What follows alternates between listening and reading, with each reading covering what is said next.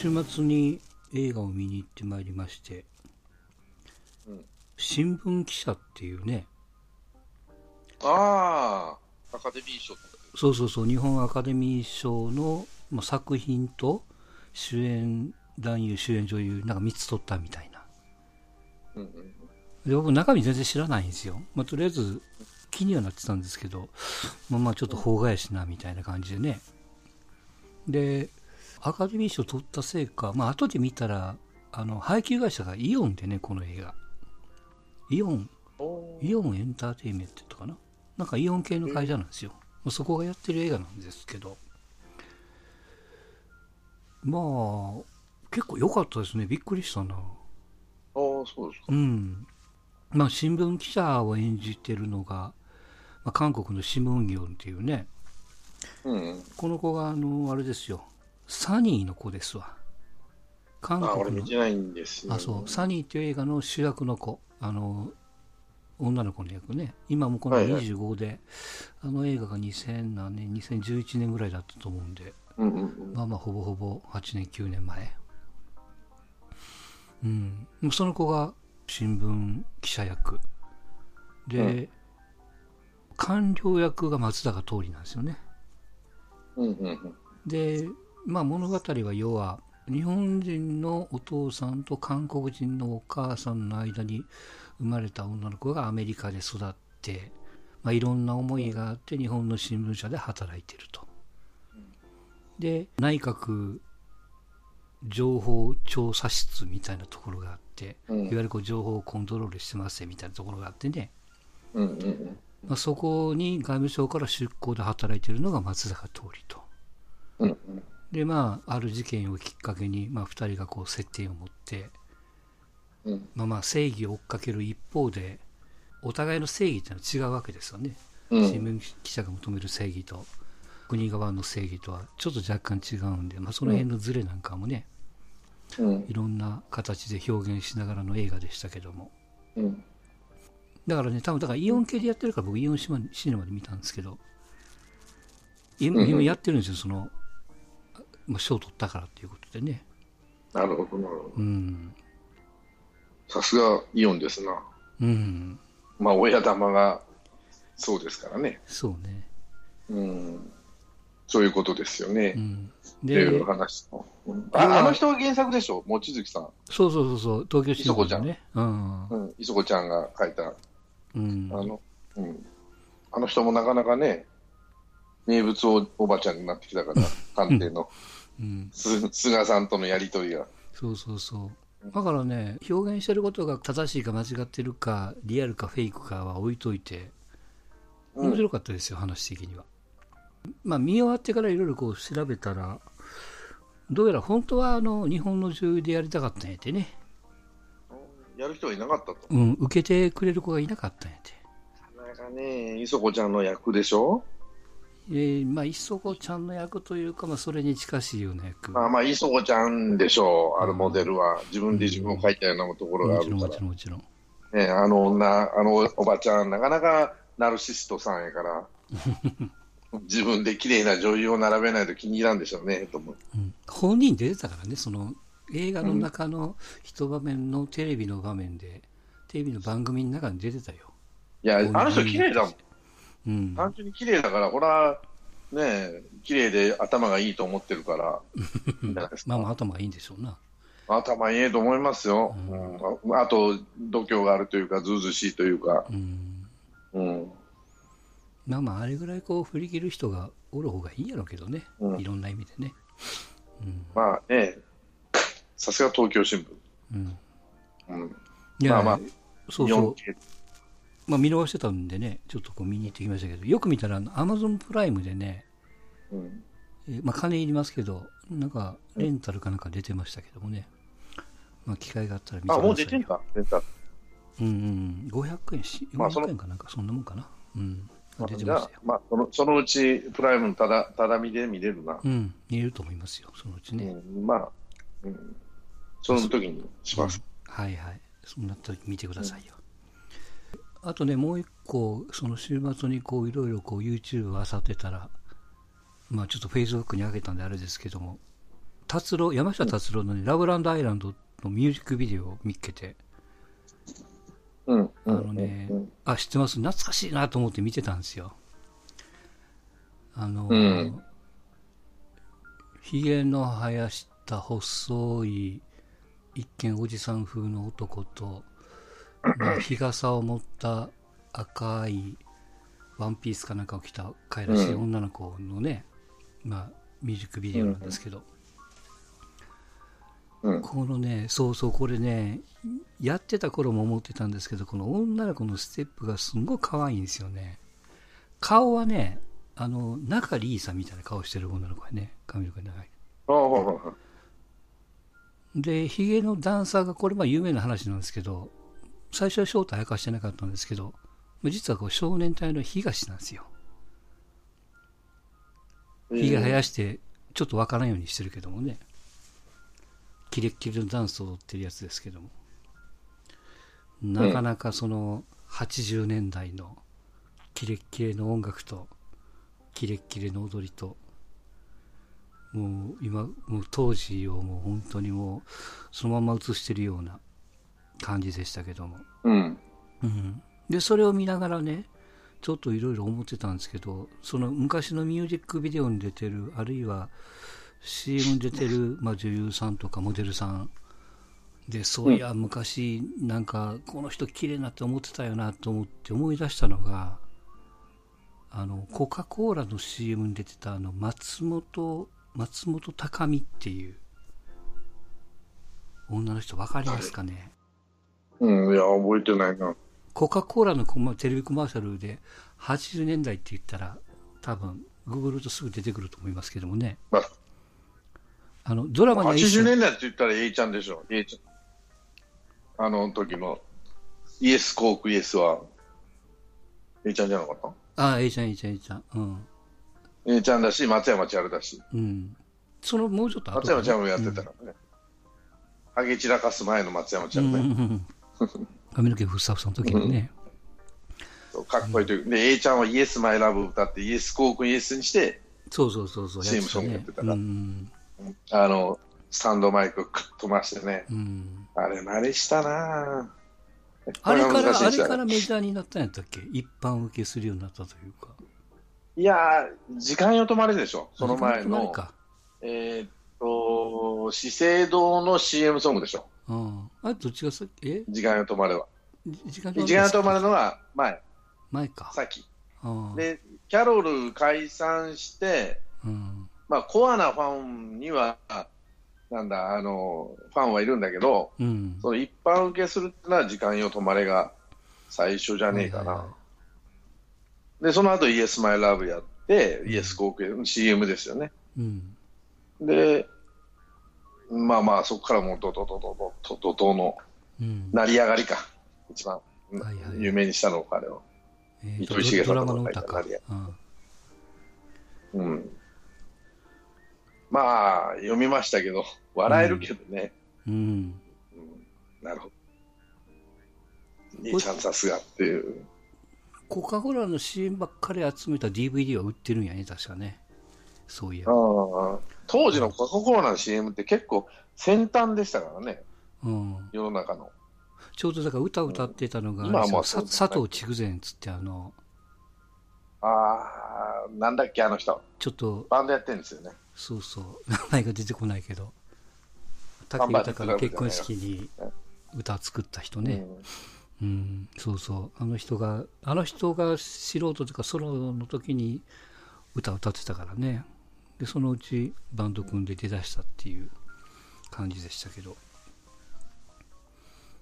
だからまあテレビを見てた頃なんかはそういうこう CM なんかやっぱバンバン見て覚えてるわけじゃないですか。今は全くわかんないけども。うん。まあね、だからこそ広告代理店とかそういう憧れの職務なんかになってみたりもしてましたけども。うん。なんかお気に入りのそのミュージックビデオみたいなのなんかないですか？なんか、なんだろないっす僕あと好きだ好きだったのがね、あの、ケツメイシの桜っていうミュージックビデオね。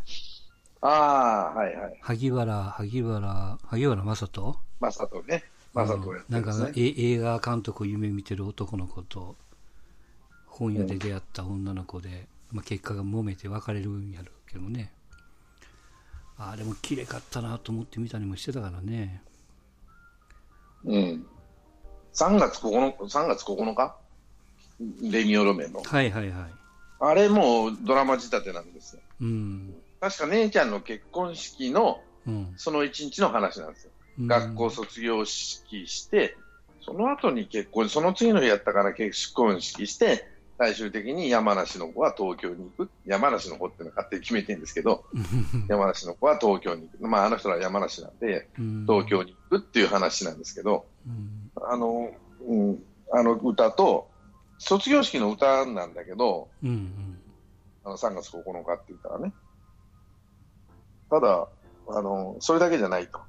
うん結婚式の時の、その一般、田舎の結婚式っぽい、ああの、ミュージックビデオが笑え笑えるわけじゃないけど、微笑ましうーん。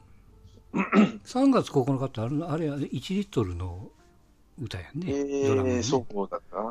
ううん。ん粉雪とセットになってたやつでしょ？あれ。そう。確か、うん、沢尻エリカね。確かね。よかったけどね。レギオロメンもこれ、この、これと粉雪だよな。うん。こういう曲だ。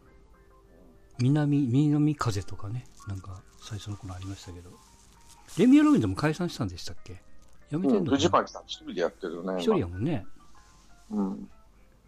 あの人山梨県の笛吹出身。うんどどっかの中学校の校歌を作ったら、作ってるらしい。ああなるほどねうん有名人ということうで。ん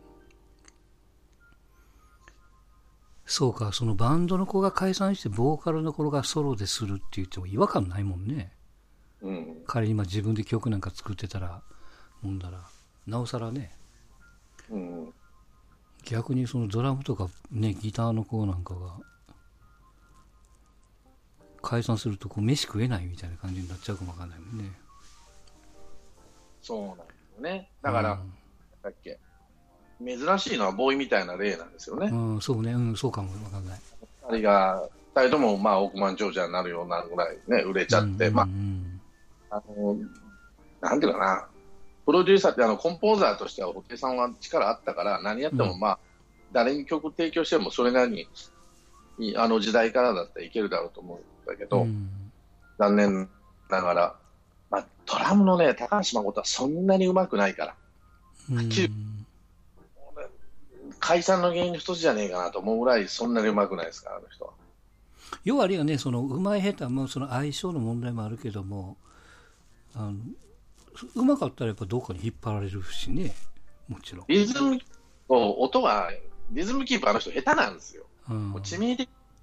どんどんどんどん走っていっちゃうの。ああ、先走りしちゃうんか。ちゃうし、あの、うまいなと思ったのはレベッカの小田原さんああ、とって、必ずね、俺何回か見たことあるけど、うん。太鼓の真ん中を叩くんです。ミスショットしないの。はいはいはい。ああ、言うね、そういうのはね。横とか、真ん横とか端っことか叩かない。なんとなくずーっと聞いてたら、まあ、ミスショットしたなってたまにちょろっとわかるんですけど、うんうん音が変わるからね、気がつくもんね。ちょっちゅうミスショットするんですよ。うんでもね、小田原さんは真ん中ドーンと叩くから、うん、ほぼミスショットないし、リズム崩れないし、うん。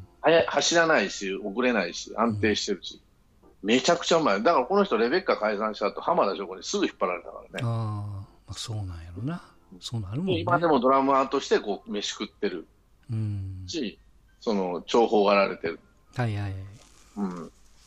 うん。バンドやってて、その例えば、ハッピーエンドみたいなのはちょっと特殊なんでね。うん、あれはちょっと別格でしょうな。うんうんうんあの全員が全員こう飯が食えるようになってるんですけど、うん、あ例えばそうやな、あもうままず典型的なのは、まあ、俺らの世代だと横浜銀杯ね、あ、銀杯さん、ね。みんな飯食えなくなったでしょ、うん。うん、3人が3人、まあ、ジョニーがあのプロデューサーのち能力があったんで、彼は。どどっかの、えーと、ビクターがどっかやってて、で、うん。最後は子会社の社長までやってて、うん。うん、定年で辞めちゃったんだけど、うん。でもやっぱり音楽業界で一花探してる人だけど、あとの残り3人はもう全然ダメだからね、下手だから。まあ、うん。あれ、誰？薬やったの誰？えっ、と、ショー。リーダー、か。あ、ショーリーダーというか、えーっと、弟の方ね、ボーカルの子。うん。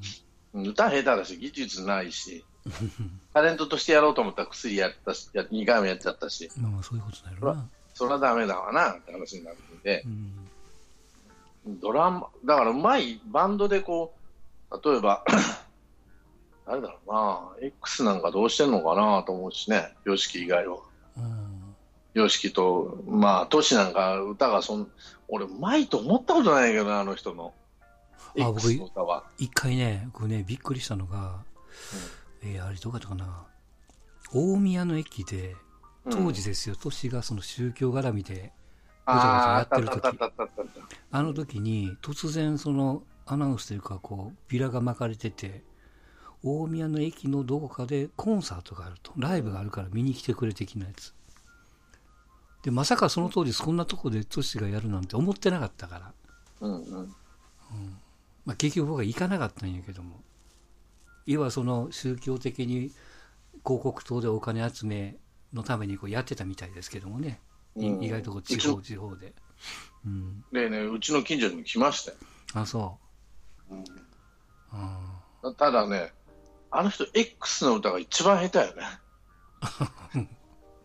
なんだ、俺、紅聞いたとき、なんだ、この下手なのは。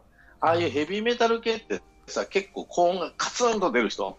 うん。例えば、そうやな、まあ、下手だけど、新原のがまだましかなとか、あと、44マグナムとか、あっちら辺の人。うんの方がカツンと声が出て、迫力あったんだけど、なんだこのフラフラした声の人と思って、うん。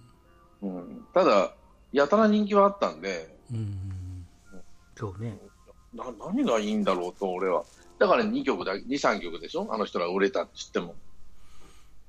くれないと、エンドレスレインと、はいはい。えーっと、まあファンは知ってるかもしれないけど、一般的にね、うん。パパパッと言ってみてって言わなんとれると、かネイル、ラスティ、なんとかネイル、なんか、うん。あの、俺、才能で言えば、あの、ヒデのがあったと思う。歌う歌いでも。うんうんはいはいはい。音楽を作る才能、うんギターのヒデのが、あの、ヨシキより。ヨシキも、ヨシキ、ザ・ヨシキしかよう作らんしってね。うんうんヒデはもう多種多彩な曲作ったから、この子さ、うんめあーすんごい才能あるなと思って、残念だったけどね、最後は。まあ、才能がありすぎたんやろね、いろいろね。うん。だから、俺、この子は一番いいなと思って、うん歌がうまいとか下手じゃなくて、自分の個性、声を知ってるから、うん。うん。だから歌、なんだ、あの、 Toshi の歌聞いてうまいと思ったこと一回もないし、うん。誰だっけ？あと、ついでに言うと、 EXILE のあの、坊主の方、名前忘れちゃった。あさあ、えっ、と、誰？アトシ？アトシじゃない？アトシ？あ、でもうまいと思ったこと一回もないけどね。あいや、あ。あのかぶ子よりも僕はどっちかというと、そのケミストリーの方がうまいと思ったけど、ね。あうまいと思うね。あの、うん一番被るのは玉置浩二なんだと思うけど、うん。多分レベルが違うなと思って。うん。うん。全然違うっていうか、声の出し方とか、うん。ふわふわふわっと歌ってる。プロなんだから、その、うんじゃあ、お前歌えるのかって、いやいや、俺はプロじゃなくてお金取ってないし、彼らは取ってるんだからと思うわけど。うんひ批評はしょうがないですよ。プロは。お金取る人は。ただあれがうまいらしいですよ。そのウィスパーボイスっつってあの、喋り声に息をいっぱい混ぜて声に出すっていうね。まあ今、それがうまいとされてるわけですよ。うんそういう出し方がね。うんそれは山下、俺らが聞いてたら山下達郎とかさ、うん。まあ、あの人らも死ぬほどうまいなと思うけどね。うん。うん。A ちゃんだって70になってあの声出すんだから。うん松だからな、なんていうのかな、そのそれ聞い、たら死ぬほどうまいなと思って。そうそう、CD とかね、まあ、ライブを聞くと分かるんですけど、あのその CD とか作られた音ばっかり聞いてると、まあ、それはうまいのは当たり前じゃないですか。いろいろ微調整してるし、なんだかんだしてるから。でそそその声が、あるいはそのアレンジしてるやつが生で出せるかどうかですよ。だから最近ね、ちょっといろいろこう、まあ、コロナの関係でライブが中止になって、よく YouTube ライブとかなんとかってやってますけども、いや、ほんともろにわかるもんね。歌うまい子が、ああ、この子うまいなって生で聞いてもそうなんやって思ってる子と、ガラッと生に変わると、全然ダメな子とね。だからその、ユーミンなんかはね、もう典型的な、うん、ユーミンはあれでも、あれでも上手くなってる方やけどね、昔のがもっとひどかったけども。かも。まあ、あの人は曲作る才能は抜群にあったやろな。うん。うんあと、誰だろうな。農業水なんか聞いてたら本当うまいなと思うしね。ないね。仕方とかね。若い人って誰だろうな。うまいなと思って聞いてたの。そうそう、用水も、えっ、とね、大阪の心斎橋の引っ掛け橋のところで、うんあそこになんかイベントのスペースがあって、もうその当日の夕方にバッとビラまかれて、ライブするっつって、それだけは行ったんですよ。たまたまそこにおったから。うんうん。うん。もうね、感動ですよ。その、がっつり用水をそんなにこう聞かない。まあ知ってるけども、そんなにこう、まあ生もちろんこう見たことないし、聞いたことないしっていうレベルで、僕がもう感動しまくったからね。なんかもう、化け物やな。まあそれこそさっきの多分安全地帯の出だしの頃の大阪のバナナホールやったかな。ライブがあったんですよ。うん、もうビビったもんね、うますぎて。うん。まあ、名古屋なんですけど、うん。もう超うまいわ、超かっこいいわ、その、なんていうのかな、ちっちゃい声がうまいんですよ、あの人。うん。ちっちゃい声が消えないのよ。ぶれないしね。うん。本当に。ぶれないし、大きい声は当然出せれるし、うん。まあ、すごいなと。あれはすごいなと思うね。うん、いや、プロや、これぞうん。と。花マンと。またプロってさ、150キロ掘ってほしいじゃない。うんすごい変化球掘ってほしいじゃない。うん、せっかく行くんやからね。うん、そう。だから、カラオケに毛が生えたような人の聞きたいと思わないじゃない。130キロじゃ。うん。俺でも投げれそうだなとかさ、うん、俺でも打てそうだなとか、おこの変化球やったら誰俺でも投げれそうだな。まあ実際投げれるかどうかは別としてね。うん。っていうよりも、こらかなわんと。うん。例えば誰かな最近演歌歌手なんかでうまいなと思う人も、氷川きよしってやっぱうまいよなと思って、ね。なんだかんだ、なんだかんだ言われるけど、あの人も。うん。もうちょっとレベルが違う、まさにあの坂本冬美とかさ、そうそう、もう自力が違うからね。だからもうあなってるものが違うから。あれぞプロなんですよ。あれぞ有無も言わさぬ。批判とか批評とかも関係ない。うん。あれがプロやと思うんですよ。150キロ掘っても、ほら打てんわとかさ。うんまあまあ、それはあの、あの150投げれんでも、見た目が150キロ投げてる手やったら、まだいいじゃないですか。みまあね。み見た目が130キロそこそこで、投げても130キロやったらもうどうしようもないもんね。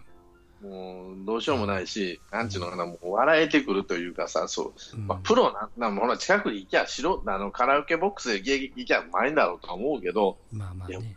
でさ、打てるじゃんって話になるわけなんで、うんワンチャンね、10球あったら10球ぐらいそうじゃんって感じなんだけど。まあまあまあ。それはね、なんだろうな、松山千春の全盛期なんかも、そうね。絶対打てると思うわ、この人というような。うんすんごい変化球掘るわ、すんごいまっすぐ掘ってくるわ。うんあの人の演、松山千春の演歌？なんだかな、鶴岡正義とロマンチカの歌を、なんか、夜のヒットスタジオだったんですよ。うん演歌歌手よりうまいからね。うんすっごいうまいと思って、昔演歌で流しやってたっていうの。あそうさそれぐらいうまい。うわうまいわ、この人と思って。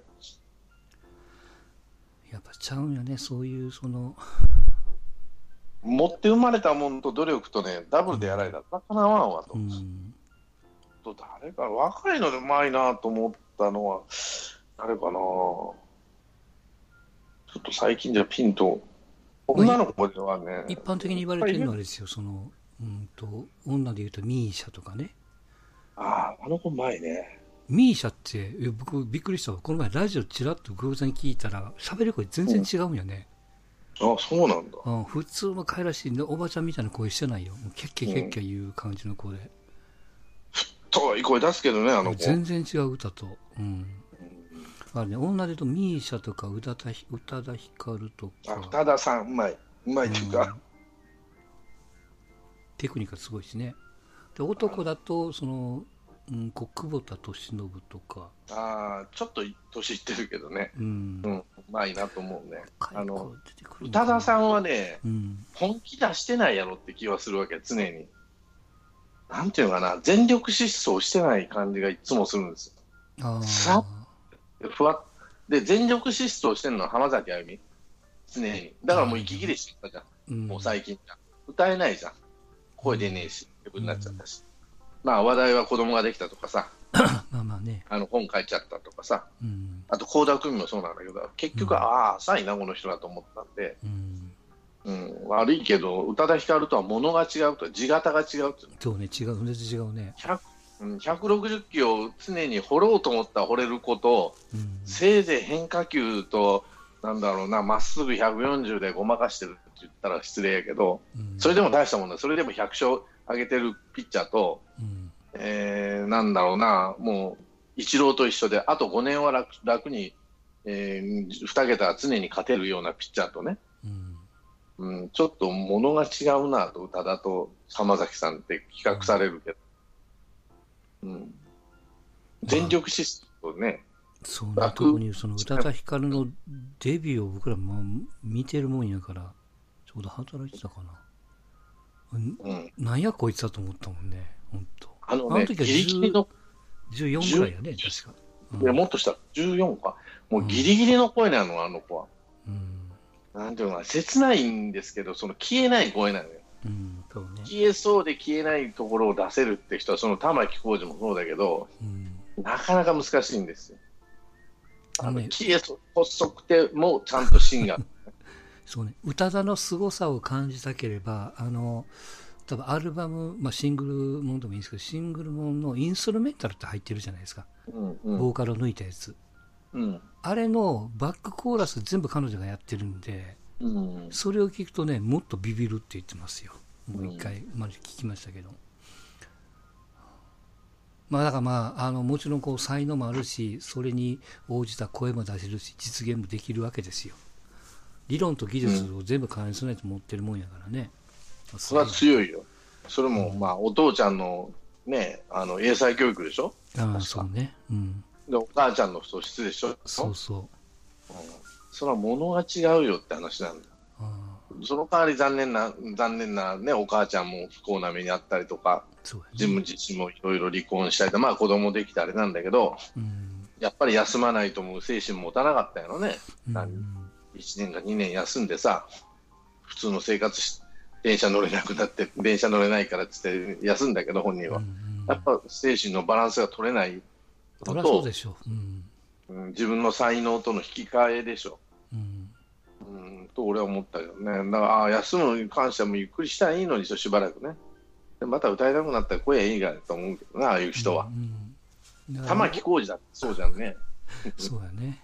うんうんまあそれはいろいろね売れない時に支えてた奥さんとうんその後から出てくる薬師丸ひろ子と今は誰、えっと石原真理子とは別れて青田紀子か、青田紀子かうん、うん、最後は。もうじじいになっちゃったからもう無理だろうと思うけど。ああそうかそうか、だからああいう人らも不幸じゃん、どっか。うん、ある意味ね典型的なのは美空ひばりとかね。うんうん。ま、だだ中森明菜とかね。うんもう才能と引き換えに私生活を不幸にしてるわけじゃないけど、それでバランス取ってるところがあるんじゃね？えと思うわけ。まあやっぱうん。運もあると思うよ、中森明菜の時なんかはまあねいろいろ近藤正彦となんちゃらかんちゃらとか、うん、まあ、マネージャーと縁がないとかなんとか。でも才能すごいじゃん、あの人の歌。うん、もったいないしびれるわ。うん。もったいねえなと思うけど、でもなんか私生活がさかわいそうな、ね、伝え聞くところによると、ちょっと残念だなと思ったり、うん。あと、そうだな、うん。どっかで尾崎豊なんか典型ですけどね、俺、尾崎出てきた時、ビビったけどね、うん。なんだこの人と思って。だからわそそれを僕見に行きましたよ最初のライブを。ライブハウスに、うん、僕も4日一日かあのそんなに売れてない。一番最初のアルバムを、まあ、出るか出んかの時やかったからね。うん。すごかったですよ、すごいですよ。あの声の太さというか、その綺麗な声出すんだなと思ってさ、ところが突然すごい声出すし、ね、やっぱりボーカリスト声やからね、言うても。うん、だからなんていうかな、その今幸せなと思うのは、まあ、例えば僕らがその大学生ぐらいの頃にね、うん、まあ、あるいはその尾崎のもそうですけども、デモテープあるらしいでって噂では聞いたりも聞いたことがなかったわけですよ。あるいは久保田利伸がレコード会社にガンガン送ってたデモテープを聞いたことがなかったんですよ。噂では聞いたことがあっても。うん、でもそれってパッと探すと今 YouTube にあるから、ね、あ、そうそう。うん、氷室京介がね、あじゃあの、ボーイの前の前の、えー、東京出てきた時の群馬から、デスペナルティってここで出てきたらしいんだけど、コンテストで。うん、その時、デモテープがもう YouTube で流れてるんですよ。あんたのバラード歌。あの、セラすんげえうまいの。セラさんより癖がないけど、その分聞きやすいし、この人すんげえうまいんだなと思って、声がまだ、あの、よれてないっていうか、まだ、はい、使い切ってない。ねうん、そうそうそうそう。でもめちゃくちゃうまい。こらモテるわと思ってさ。うん、だから今今のそのバンドとかさ、なんだ、えー、誰だな、あの、あの、君の名はの主題歌やった人。ラッドウィンプスね。あの、うん、とか、うん、多分前に、生で聞いたらうまいんだろうと思うけど、感動はしねえよなと思って。歌には感動するかもしれんけど、うん、声に感動するってことはないよなと思って。うん、マニワだって俺、声嫌いじゃないんだけど、あの人らの歌も。でも感動するってことねえなと思って。歌一節聞いただけでも涙出るぐらい感動するってことはないなと。うん、うん、まあまあ、それは多分年齢もあると思いますよ。その、まあ、生活感というか、そのね、時間軸もあるんじゃないですか。今の子は多分うまいなと思ってるのかもしれないけど、今の子、うん、素人でもうまいからね、カラオケで。うんまあ、テクニックがあるからね、テクニック優先の子も多いけどね、もうそれはそれでうまいんやろうけども。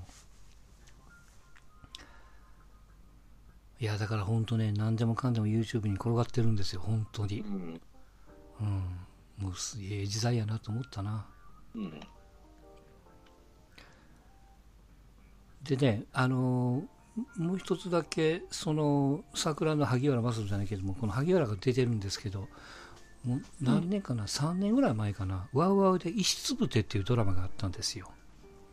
外務省、うん、あの外務省の機密費の話ですよ。それをこう、捜査二課が暴いたみたいな話なんですけど、まあ、一応こう、ノンフィクションなんですけどね。まあ、そのドラマがね、ちょうどアマプラで上がってますよ。ただで全部8話見れますから。興味があれば。石つぶてっていう。佐藤浩市と江口洋介と出てるドラマですわ、うん、これ面白かったですよ。もう一回この前見ましたけど、うん、そんなところですが。えー、っと